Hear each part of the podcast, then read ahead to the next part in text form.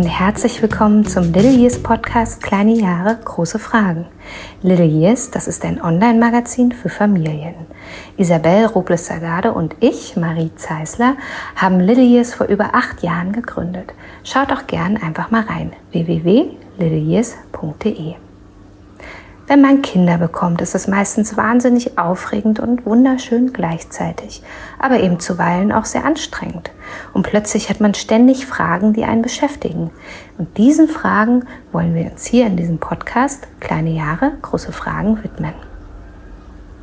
Wir stellen uns heute die Frage, wie wichtig sind eigentlich Kinderfreundschaften?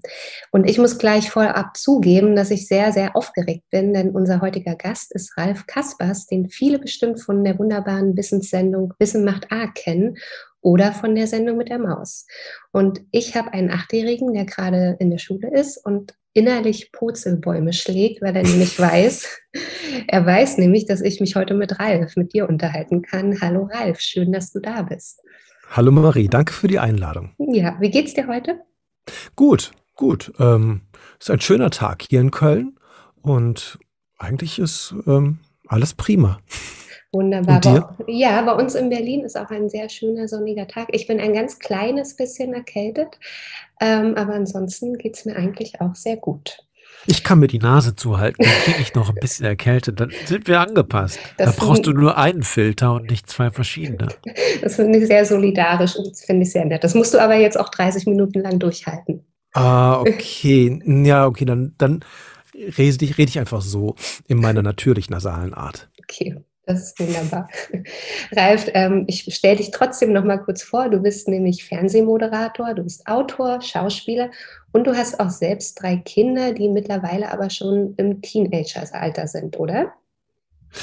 Ja, das sind die. Ah, darf ich da was korrigieren? Mhm. Ich bin gar kein Schauspieler. Ich habe dich aber mal in einem Film gesehen. Ja, aber das war ja, also Schauspieler, das ist ja wirklich ein, ein, ein richtiger Beruf. Und ich habe nur mal mein Gesicht da vor die Kamera gehalten. Und das ist aber weit, weit, weit, weit, weit, weit, weit, weit, weit, weit, weit, weit davon entfernt, was die wirklichen Schauspieler machen. Okay, dann würde ich sagen, du bist nicht Schauspieler, aber du bist Fernsehmoderator und du bist Autor. Du hast auch ein paar Bücher geschrieben, habe ich schon gesagt. Ja, als Autor würdest du dich aber bezeichnen, oder? Auf jeden Fall, ja. Okay, super. Da, das, da gibt es ja auch total viele Feinheiten. Ich arbeite noch daran, dass ich Lyriker werde. Ich versuche mich an meinem Gedichtband. Ähm, Poet ist auch schön, aber Lyriker hat eher so was Oldschool-mäßiges. Das gefällt mir ganz gut. Lyriker. Ja. Lyriker.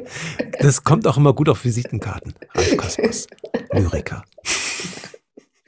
Okay, ähm, ich muss jetzt leider mal auf unser heutiges Thema äh, kommen, weil sonst ähm, verquatschen Wieso wir uns leider? hier, ähm, weil es ja auch interessant ist, was du noch so vorhast in deinem Leben.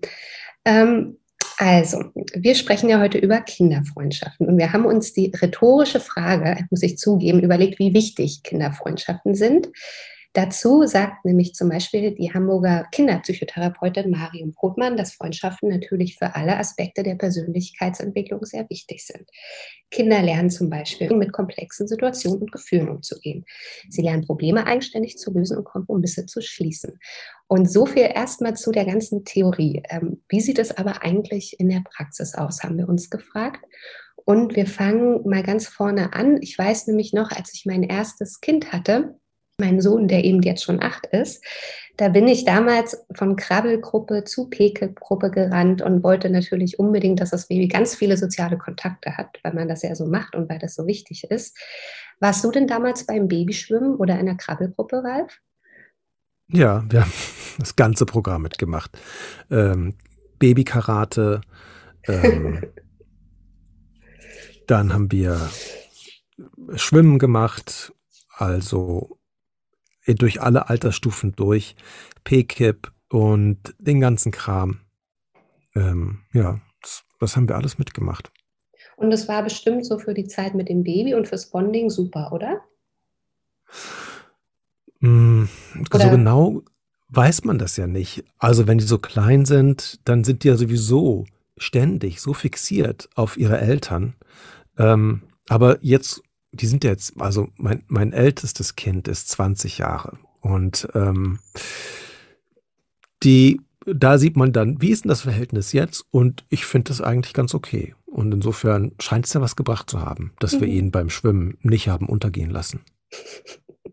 Wobei genau. ich finde es beim Schwimmen, der Schwimmkurs für Kinder, also ich meine jetzt nicht so dieses Babyschwimmen, sondern wo die wirklich schwimmen lernen, das finde ich schon echt toll, weil das ist so der erste große Schritt, wenn die dann das allererste Mal ohne Hilfsmittel und ohne andere Leute ihren Kopf über Wasser halten können.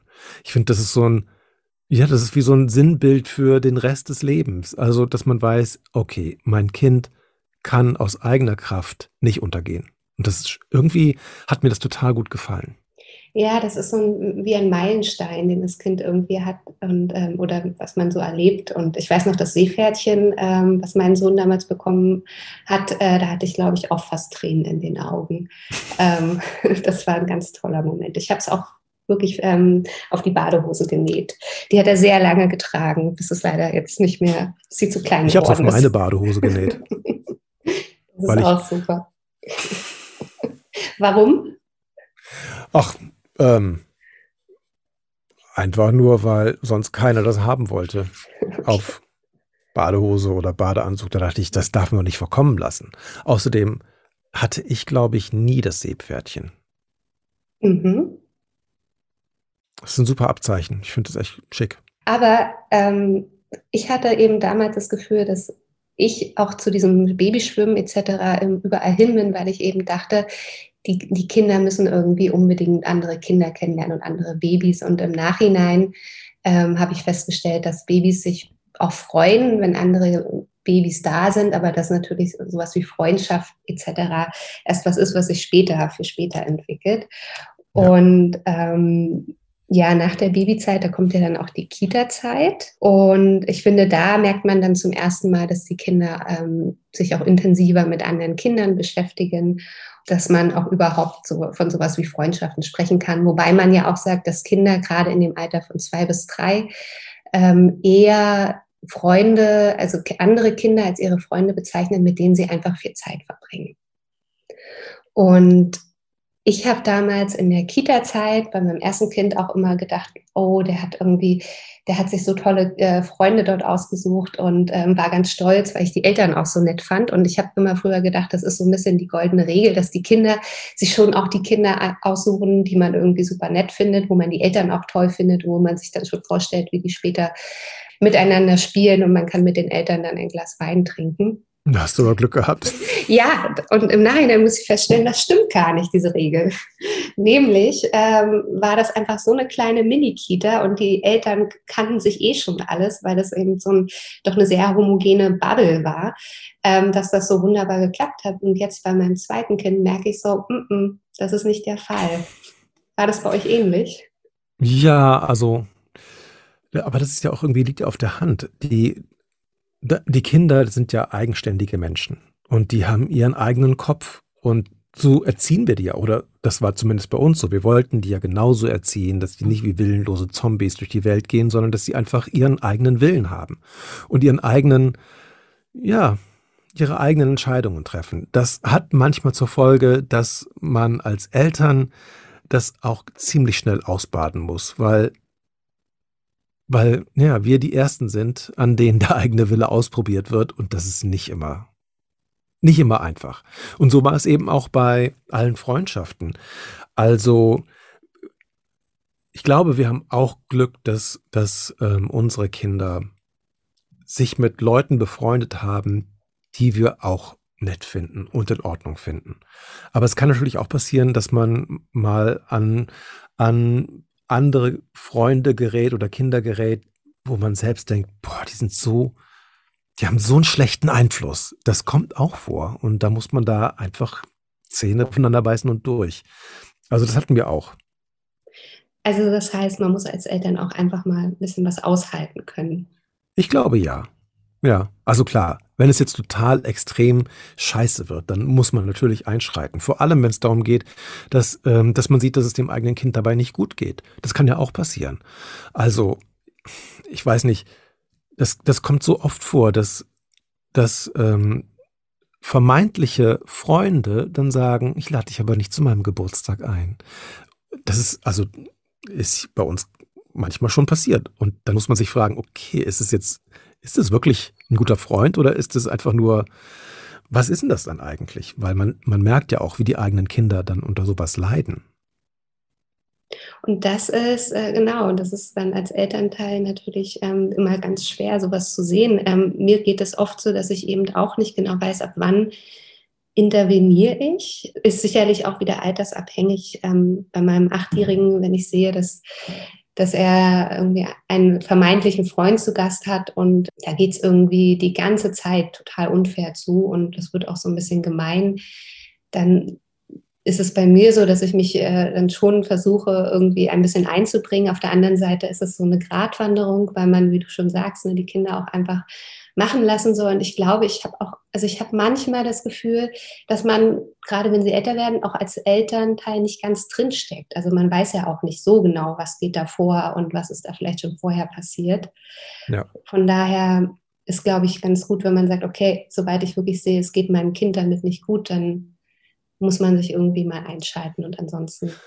Ich glaube, vor allem muss man erstmal auch ein offenes Ohr behalten und ähm, den Kindern vermitteln, dass sie darüber erzählen können, ohne dass man sofort wertet. Also, und mit Werten meine ich jetzt nicht sofort sagt, ja, der ist aber auch scheiße, weil das fällt ja dann auch irgendwie wieder zurück auf das eigene Kind, aber dass man einfach nur mal zuhört und ähm, das so auf sich wirken lässt und ja, wenn man das verstehen kann, dass es schwierig ist, eben sowas auch zu sagen, dass es eine schwierige Situation ist. Aber bei Kindern ist es oft ja auch so, dass sie die Schuld sehr schnell bei sich selbst finden und suchen. Und ähm, auch da muss man dann irgendwie so ein bisschen vielleicht ab und zu mal gegensteuern und sagen, das ist nicht deine Schuld. Also würdest du dich so verhalten und wenn es ganz schlimm ist, dann würden wahrscheinlich die meisten Kinder sagen, nee, das würde ich nicht. Und dann merkt man dann schon, wenn ich mich nicht so verhalten würde, dann, ja, dann, dann ist es aber auch nicht meine Schuld, dass sich der andere so verhält, weil das liegt nicht an mir, an, an Sachen, die ich gemacht habe oder gesagt habe, in den meisten Fällen. Ja, wobei, also ich habe das eben öfter erlebt auch und ähm, ich habe ja jetzt auch nur die Erfahrung bis circa acht Jahre.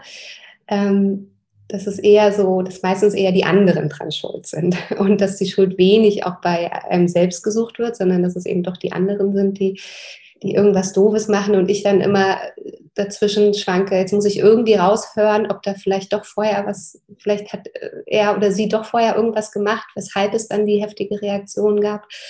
Ähm, und ich habe dann manchmal das Gefühl, dass ich eigentlich ja auch kein Verhör veranstalten will, sondern ganz vorsichtig daran gehen möchte.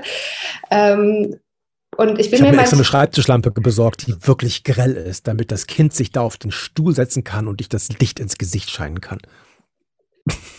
Na, ich habe zu viele. Du hast zu viele Filme geguckt? Es gibt bei uns auch keine Verhöre, auch nicht mit grellen Schreibtischlampen, die ins Gesicht scheinen. Das finde ich gut, dass du das jetzt nochmal klarstellst. Ja, manchmal geht die Fantasie mit mir durch. Mhm. Ich habe mal gedacht, ich würde mir ein Pferd besorgen und das Pferd würde ich Fantasie nennen. Und wenn es dann mit mir durchgeht, dann kann ich sagen, ja, Fantasie ist wieder mit mir durchgegangen. Was erzählst du dann auch deinen Kindern? Wenn du wüsstest, was ich denen alles erzähle, die schlagen schon die Hände beim Kopf, wenn ich nur Luft hole. Wie alt sind die denn eigentlich? Die sind im Teenageralter, hast du gesagt, ne? Die sind 13 bis 20. Ui, okay. Wow. Ja. Ja, ich, mh, genau, das sage ich auch immer. Wow. Junge.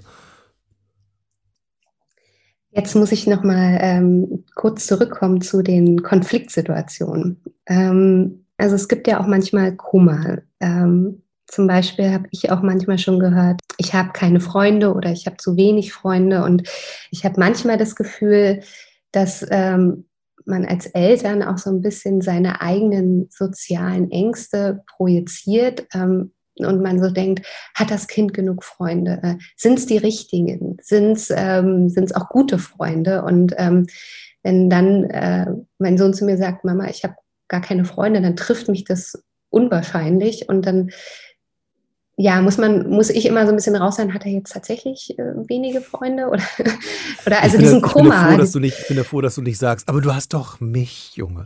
Das, weil das würde, das hätte ich mich, da hätte ich mir jetzt wirklich Gedanken gemacht, ehrlich gesagt. über meine Erziehung. Äh, mein Nein, wenn du gesagt hättest, wenn du ihm zugesagt, wenn du ihm gesagt hättest, aber du hast doch mich, du brauchst doch keine Freunde. Das kommt ja auch vor. Das ist auch nicht gesund.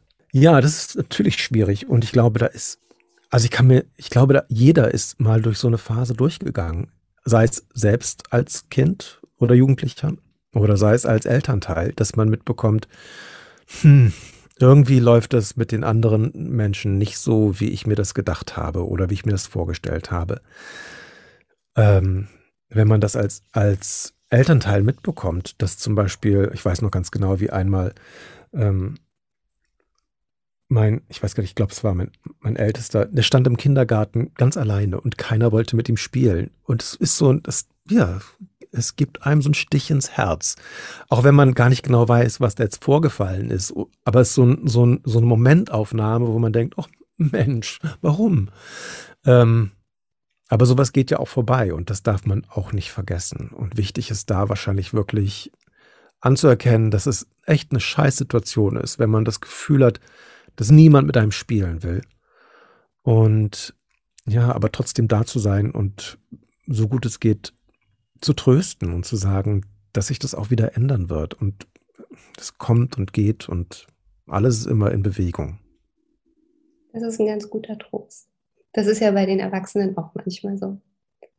Ja, mhm. genau. Und ich glaube, wahrscheinlich ist es, ich weiß nicht, vielleicht, ja, hast du recht, dass man so ein bisschen die eigenen Ängste auf die Kinder projiziert. Ich glaube aber eher, dass es, also ich glaube, es ist noch anders. Ich glaube, dass wir Eltern ja natürlich Vorbilder sind. Die ersten Vorbilder, die, es, die unsere Kinder haben. Und die gucken sich nicht nur ab, wie wir uns anziehen oder wie wir reden, die sehen natürlich auch, wie wir mit anderen Menschen umgehen. Und die sehen, wie wir mit unseren Freunden umgehen. Oder wie viel Freunde wir überhaupt haben. Ob wir Wert drauf legen, jeden Abend rauszugehen. Oder ob wir total viel zu Hause machen. Ob ganz oft Menschen zu uns zu Besuch kommen, unsere Freunde. Oder ob wir immer weggehen. Und das, das nehmen die auch alles wahr. Und ich glaube, vieles davon wird automatisch auch so umgesetzt, dass die eventuell sich auch so eine Art Unabhängigkeit dann ähm, heranschaffen, wenn sie sich überlegen, gut, meine Eltern haben nicht so viele Freunde. Ähm, das ist für mich vielleicht auch nicht so wichtig, dass ich jetzt 50 Leute immer einladen könnte zu meinen Geburtstagen. Ich glaube, die, die nehmen sich uns da auch sehr stark zum Vorbild. Ja, das gilt ja für ganz viele Bereiche, dass man da irgendwie die, die Vorbildrolle hat und dass die Kinder eigentlich am besten lernen, wie geht Freundschaft natürlich auch äh, in der Erfahrung mit, innerhalb der Freund, eigenen Freundschaften, aber natürlich auch, ähm, was du erzählt hast, und, oder zum Beispiel, dass sie sehen, wie wir anderen Freunden zum Geburtstag gratulieren und ähm, ähm, dass man anruft und fragt, wie es dir geht. Und ähm, mhm. da sind Kinder ja auch wahnsinnig aufmerksam und saugen das alles ja. auf. Ja das habe ich auch schon gemerkt, das war ganz süß. Ähm, mein Sohn hat äh, einen kleinen Bruder, der ist zwei und die sind natürlich sechs Jahre auseinander und trotzdem gibt es da auch viel Streit. Aber ähm, mein Sohn hat dann eben gelernt, wie man das macht zum Geburtstag, äh, dass man halt den Tisch dekoriert und dass man ein Geschenk gibt und das hat er dann ganz wunderbar jetzt vor ein paar Tagen erst ähm, quasi nachgespielt. Also irgendwie die Freundschaft zu seinem Bruder gepflegt, indem er tatsächlich selber den Tisch dekorieren wollte zu seinem ge zweiten Geburtstag und eben dann noch ein Geschenk verpackt hat und ähm, eben, weil man das ja so macht. Und ähm, das war, das war sehr schön, das zu sehen. Mhm. Was mir auch noch aufgefallen ist, wenn du hast ja auch gesagt, manchmal ähm, die Kinder suchen sich einfach ähm, selber ihre Freunde aus und ähm, man hat da ja dann doch relativ wenig Einfluss drauf. Es sei denn in der Kita-Zeit, wo man natürlich noch relativ aktiv sein kann, indem man sagt, wollen wir uns nicht mal, oder indem man sich einfach mit anderen Eltern verabredet und ja. A-Dates ausmacht, etc. Aber umso älter die Kinder werden, umso mehr, umso weniger Einfluss hat man darauf, was ja auch ganz gut ist. Mit 16 geht das nicht mehr so gut. die Playdates.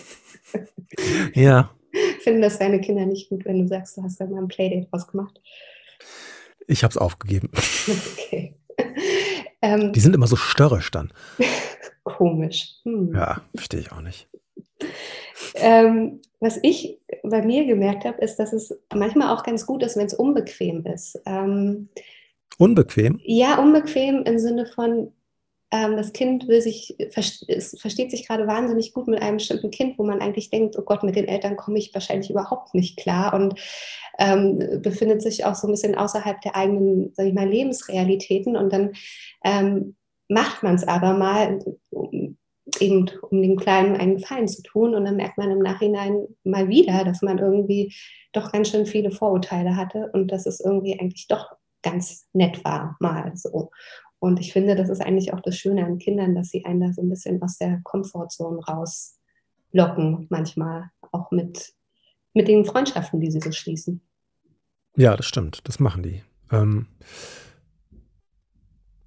also vor allem oft, manchmal ist es ja auch so, dass, das irgendwelche Nachbarskinder sind und die, da hat man ja noch weniger ähm, Steuerungsmöglichkeiten, weil die sind einfach in der Nachbarschaft. Die sind nicht in irgendwie der gleichen Kita oder der Schule, sondern das sind einfach Kinder, die immer da sind. Und da sind auch ein paar Früchtchen dabei, manchmal. Wobei natürlich auch die eigenen Kinder ganz schön fies sein können, hin und wieder, glaube ich. Aber das kriege ich zum Glück nicht so mit. Ja, ich glaube. Weil ich ja nie dabei bin. Du machst Idle Parenting. Es gibt das Buch von, ich glaube, Tom Hodgkinson heißt das. Äh, das ähm, übersetzt heißt das, glaube ich, äh, faules äh, Erziehen oder faul, äh, faules äh, Elternsein. Und eigentlich äh, besteht sein Erziehungsstil daraus, sich einfach ein bisschen zurückzulehnen und die Kinder schon machen zu lassen. Es hört sich ein bisschen danach an. Ich habe mal von ähm, Jasper Juhl gelesen, dass er sagte, gerade gut ist immer gut noch. Also man muss nicht perfekt sein. Und dieses, das ist ja das Schlimme. Also das hatte ich auch lange Zeit, dass ich eigentlich perfekter Vater sein wollte. Und es hat ein bisschen gedauert, bis ich merkte, das geht eh nicht. Also das macht allen nur Stress. Macht mir Stress, macht den Kindern Stress, allen um mich herum macht es Stress, wenn man alles perfekt machen möchte. Und dieser Satz, gerade eben gut, ist immer noch gut und reicht vollkommen aus, fand ich sehr erleichternd irgendwie den kenne ich auch sehr gut und ich bin gerade so ähm, sehr positiv überrascht, dass auch ein Vater sagt, er wollte das alles perfekt machen. Weil ich habe immer gedacht, das ist eher so ein typisches äh, Mama-Ding, ähm, ja, die ja eben in allen Bereichen ähm, gefallen wollen und in allen Bereichen das überperfekt machen wollen. Und da gibt es natürlich auch einen enormen äh, ja, gesellschaftlichen Druck auf Müttern, aber dass der auch auf Papas liegt oder dass, äh, dass die das ähnlich finde ich gerade ganz, freut mich gerade. Ja, ich glaube, aber wahrscheinlich ist es so ein bisschen, natürlich ist ähm, das Mutterperfekt anders als das Vaterperfekt, könnte ich mir schon vorstellen. Und ähm, ich glaube auch, dass wenn zum Beispiel Babys schreien, das Mütter ganz anders anspricht oder vielleicht sogar triggert als Väter. Also das habe ich zumindest festgestellt. Ich konnte immer gut weiterschlafen, wenn ich ein schreiendes Kind gehört habe.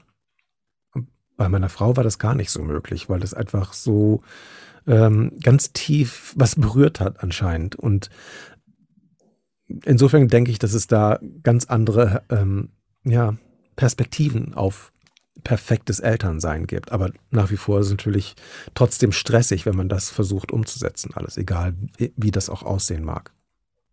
Ja, das mit dem Babyschreien, ich habe ja gerade auch noch ein vier Monate altes Baby. Ähm, das geht durch Mark und Knochen. Ich muss aber jetzt dazu sagen, dass ähm, der Papa das Baby teilweise mehr hört als ich. Ja. Ich weiß nicht, woran das Man liegt. sollte immer mit dem dritten Kind anfangen. Das würde alles so viel leichter machen. Das stimmt, absolut. ähm, das ist ein sehr guter Tipp, den werden wir, glaube ich, auch nochmal, äh, da werde ich mal einen Artikel zu schreiben.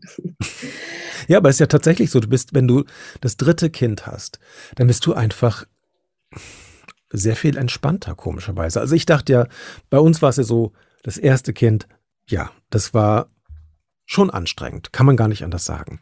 Und dann kam das zweite Kind und es war eigentlich doppelt so anstrengend, weil die nur 20 Monate auseinander waren bei uns. Okay. Und dann, als das dritte Kind kam, dachte ich, oh Gott, das wird jetzt bestimmt noch mal eine Schippe drauf. Das wird der Albtraum, weil es so, so anstrengend sein wird. Lustigerweise war das gar nicht so. Es war viel leichter beim dritten Kind. Wahrscheinlich, weil, ja, das dritte Kind einfach immer so mitgeschliffen wurde. Das, das ist bei uns genauso. Ähm, ich sage immer, die ist eine super entspannte. Ich nehme sie ja auch tatsächlich ähm, dreimal die Woche mit ins Büro. Äh, sie krabbelt noch nicht, deshalb geht das gut. Und ähm, das funktioniert ganz wunderbar. Also sie ist irgendwie auf dem Schoß, sie liegt auf ihrer Krabbeldecke, ähm, sie sitzt in der Wippe drin. Und ähm, das ist auch tatsächlich das erste Kind, mit dem ich das so machen kann. Mhm. Auch klassisch. Lustig. Die dritten. Die dritten, genau. Aber ähm, eine Frage habe ich noch zu den Teen, zum Teenageralter, weil da habe ich jetzt natürlich auch noch überhaupt keine Erfahrung und ich könnte mir auch vorstellen, dass Freundschaften gerade im Teenageralter, wenn man sich von den Eltern abgrenzt, ähm, nochmal viel, viel, viel wichtiger sind als davor. Ist das korrekt, Ralf? Auf jeden Fall. Also ich meine, das weißt du vielleicht noch von dir. Ich weiß es noch von mir. Die, die Menschen, die ich während meiner Teenagerzeit kennengelernt habe, also ich sag mal so ab fünfte Klasse, mit denen bin ich immer noch zusammen. Das sind immer noch meine besten Freunde eigentlich. Weiß gar nicht genau warum, weil ja, es prägt einfach diese Zeit. Ähm, und das sind die Menschen, die ich am längsten kenne eigentlich. Und ich denke, das ist aber auch bei meinen Kindern so. Ähm, es gibt so eine Handvoll Freunde, die mich einfach ihr Leben lang begleiten bisher. Wobei das gar nicht mal unbedingt Teenager-Freunde sind. Es sind teilweise wirklich noch Kindergartenfreunde. Es ist vielleicht aber auch, also ich denke, während ich rede, vielleicht ist es tatsächlich einfach auch von Mensch zu Mensch verschieden. Vielleicht ist es so, dass sich zwei Leute finden und die sind einfach unglaublich ineinander verliebt, also freundschaftlich verliebt und verbringen ihr ganzes Leben miteinander und haben mal Phasen, wo es ein bisschen weniger ist und dann wieder Phasen, wo es ein bisschen mehr ist, aber man ist einfach befreundet. Und andere machen das vielleicht ganz anders. Also ich, weiß nicht, ob man das so, so pauschal für, für alle sagen kann, dass es so und so am besten ist. Ich glaube, das liegt wirklich auch immer so ein bisschen an den Persönlichkeiten.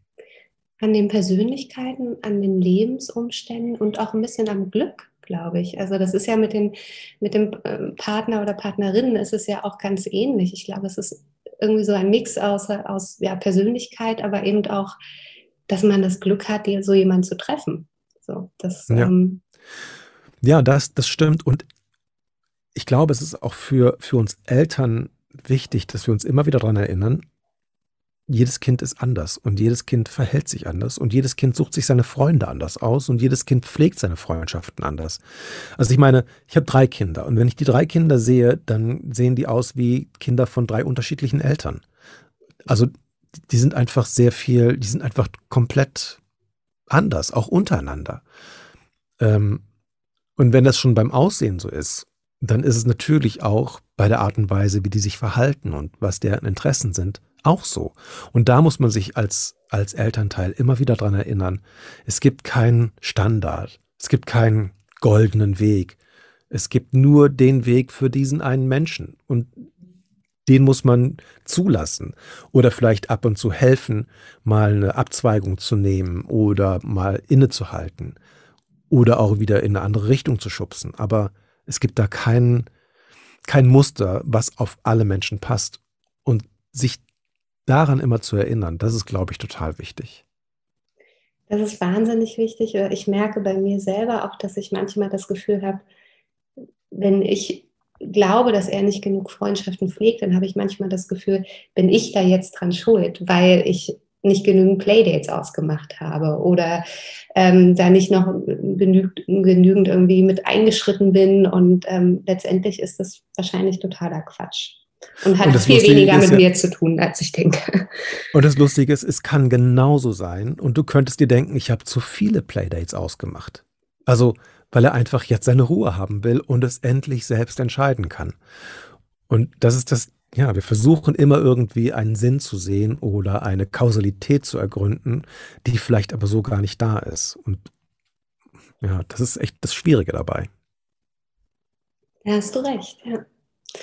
Ähm, ich glaube, wir konnten ganz gut nochmal ja, festlegen, dass Freundschaften sehr, sehr, sehr wichtig sind. Und da haben wir eigentlich unsere Frage ähm, schon gut beantwortet. Und ähm, ja, Freundschaften machen das Leben natürlich auch einfach sehr viel schöner. Und ich wünsche meinen Kindern und allen, dass sie, dass sie auch das Glück haben, tolle Menschen kennenzulernen und ähm, dass wir als Eltern da einfach zur Seite stehen können. Das hast du eigentlich auch ganz schön so gesagt. Ja, das stimmt. Also man muss einfach ach, manchmal so ein bisschen, wie gesagt, die Zähne zusammenbeißen und den Kindern auch zugestehen, dass sie ihre eigenen Erfahrungen machen dürfen. Das ist ein sehr schönes Schlusswort. Ähm, ich möchte gern noch ähm, darauf hinweisen, und zwar habe ich gesehen, es gibt ja noch eine Wissen macht A-Folge am 20. September. Da geht es nämlich um Freundschaften bei euch. Genau. Was, um, ja. Magst du mir ganz kurz erzählen, welche Fragen ihr da so bearbeitet? Es gibt zum Beispiel die Frage, warum manche Menschen viele Freunde haben und andere wenige.